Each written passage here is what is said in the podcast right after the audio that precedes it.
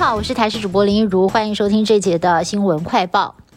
国内疫苗库存吃紧，不少人都在期待红海、台积电跟慈济捐赠的一千五百万剂 BNT 疫苗能够尽快的抵达台湾。而现在传出了好消息，在红海创办人郭台铭亲自赴欧洲催货的情况之下，第一批疫苗有望在中秋节前运抵台湾，数量在一百六十万到两百万剂之间。永林基金会表示，疫苗的取得都在积极的洽询中。新北市在今天呢是增加了一例确诊个案，是一名住在新庄区本国籍五十多岁的男性，十八号陪太太去医院办理住院，自己被裁检确诊，幸好其他家人的裁检结果都是阴性，但是目前还找不到感染源。而新北市政府呢也公布了确诊者的足迹，除了新庄，还涵盖了三峡、金山跟三重。指挥中心还发现，国人因为陪病进到医院筛检之后确诊的比例高，但还是呢会坚持陪病筛检措施。师才能够预防院内的交叉感染，同时监测社区疫情。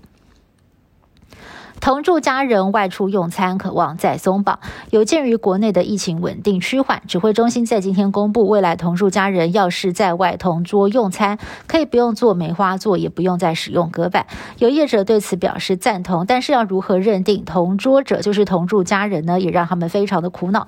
另外，同样。严拟放宽的还有美容相关行业，而相关的指引也还在拟定当中。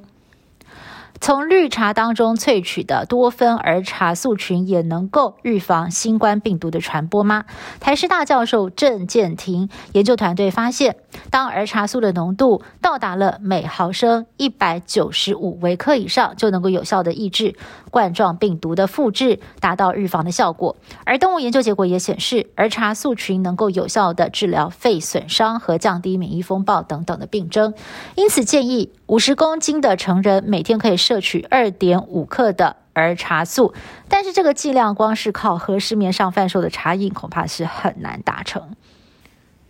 国际焦点：阿拉伯联合大公国外交部证实，离开阿富汗的前总统甘尼已经逃到了阿联。甘尼在脸书上表示，如果继续留在阿富汗，可能会落得被吊死的下场，替阿富汗留下历史的耻辱。而针对外界传言他逃亡的时候有带走大批的金银财宝，他也驳斥这样的说法。他还表示，未来有计划要重返阿富汗，不过他的女儿呢却被外媒踢爆在美国纽约过着优渥的生活，也再度引发了争议。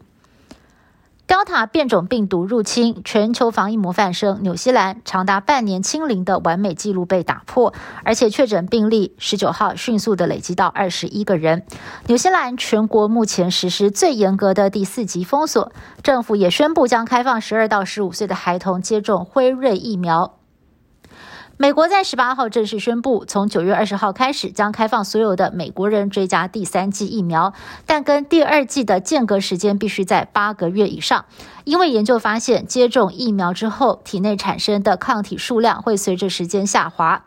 而对抗难缠的 Delta 变种病毒需要更高的抗体浓度。不过，世卫官员表示，没有足够证据显示需要打第三剂，再度的呼吁美国跟其他的国家暂缓施打。